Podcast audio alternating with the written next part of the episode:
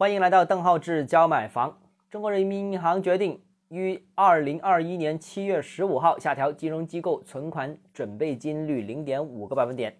那本次下调之后，金融机构加权平均存款准备金率为百分之八点九。这次动作之后，就等于呃向市场释放了一万亿的长期资金。一万亿啊，是个大型的货币动作，大型的货币政策。那这个政策之下会对整个中国经济和房地产市场产生什么样的影响呢？接下来跟大家讨论一下。首先，第一个观点啊，就是定向降准改为全面降准，说明了市场资金普遍紧张。那近年来，央行是比较多采用定向降准的办法，主要是希望针对中小微企业，国家重点扶持产业，重点扶持行业。那全面降准已经是很少使用了。上一次我查了一下，上一次全面降准已经是二零二零年一月份的事情，就一年半之前的事情。那如果是再上一次全面降准，那就更久远了。过去三年时间可能就有一两次全面降准。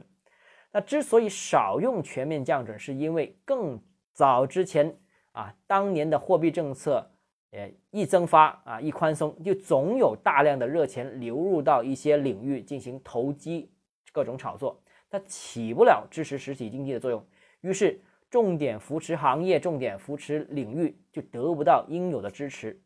那定向降准呢，就犹如滴灌啊，就种耕种技术当中的滴灌，就非常具有针对性。那也符合中央三番五次所提到的不搞大水漫灌式的货币政策。然而最近一段时间啊，这个尤其是最近这两个月时间。经济社会各个领域都出现了资金紧张或者说极度紧张的情况，比方说像房地产市场，大量的正常的审核通过的贷款都要延迟三个月之后才能发放，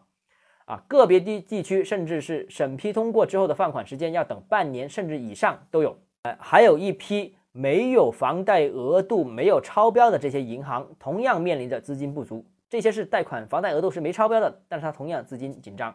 同样是无法放贷、暂停接见这种情况，在最近这两三个礼拜是越来越常见。而在经济的其他领域也有类似的问题，就包括今年上半年大家看看到的股市普遍紧张、银行同业拆借的利息不断攀升等等，这些都是因为资金紧张所导致的一个原因，所以才有了这次的全面降准，就是因为资金普遍紧张。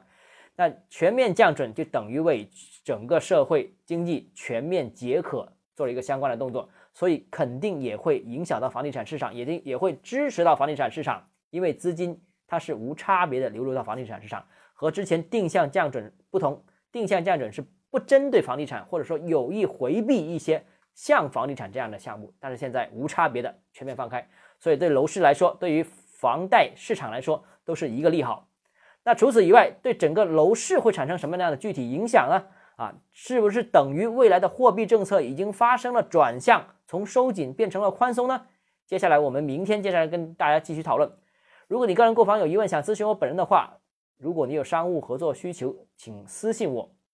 或者添加我的个人微信“邓浩志教买房”六个字拼音首字母小写这个微信号 d h e z j m f。我们明天见。